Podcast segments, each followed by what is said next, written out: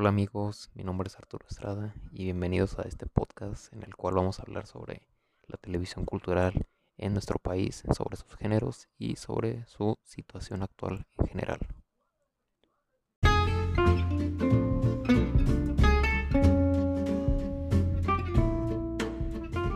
Para comenzar a hablar sobre este tema es importante primero definir qué es. La televisión cultural es entendida por nosotros como un conjunto de procesos y productos televisivos dados como resultado natural de dinámicas culturales, no estrictamente comerciales o como manifestación de temas específicamente ligados al ámbito cultural.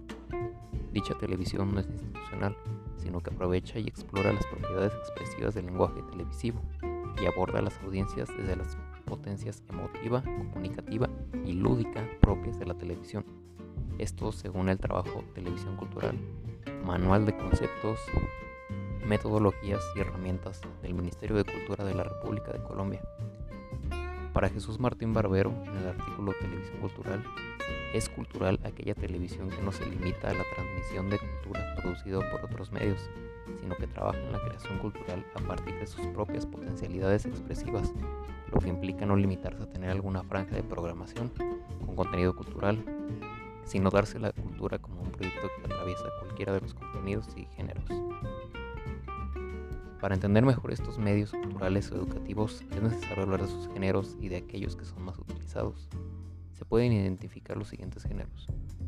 Informativo, que es aquel que comprende todos aquellos programas cuyo principal objetivo es presentar datos a la teleaudiencia o llevar información.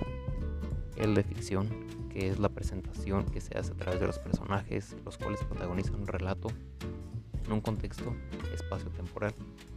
Y el del entretenimiento, que abarca todos aquellos programas que ofrecen recursos de pasatiempos, desde la música hasta la búsqueda de curiosidades o concursos. Pone todo en el terreno del juego. Existen tres principales géneros en las televisoras, pero los programas cuentan con una gran variedad de categorías en sus contenidos, al menos en los principales canales culturales de la televisión mexicana. Pueden transmitir programas desde análisis y opinión, arte y cultura, ciencia y tecnología, documentales, historia, sociedad, viaje, hasta otros como naturaleza, música, deporte, cocina, cine, etc. Sin embargo, creo que la programación de este tipo se puede caracterizar por transmitir contenidos documentales, musicales y educativos. A pesar de que este medio ya no es tan visto como hace unos años, las empresas televisivas se han adaptado a las redes sociales para continuar compartiendo contenidos culturales y educativos. El caso de Canal 11 es un buen ejemplo. Esta empresa que nació con transmisiones por televisión creó su canal de YouTube en 2009 como una alternativa para la transmisión de sus contenidos culturales y educativos. De igual manera, Canal 22 también creó su canal de YouTube en 2016 para compartir sus programas en esta plataforma.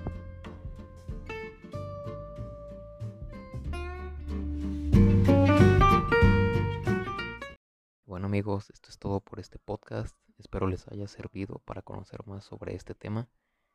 Nos vemos la próxima. Adiós.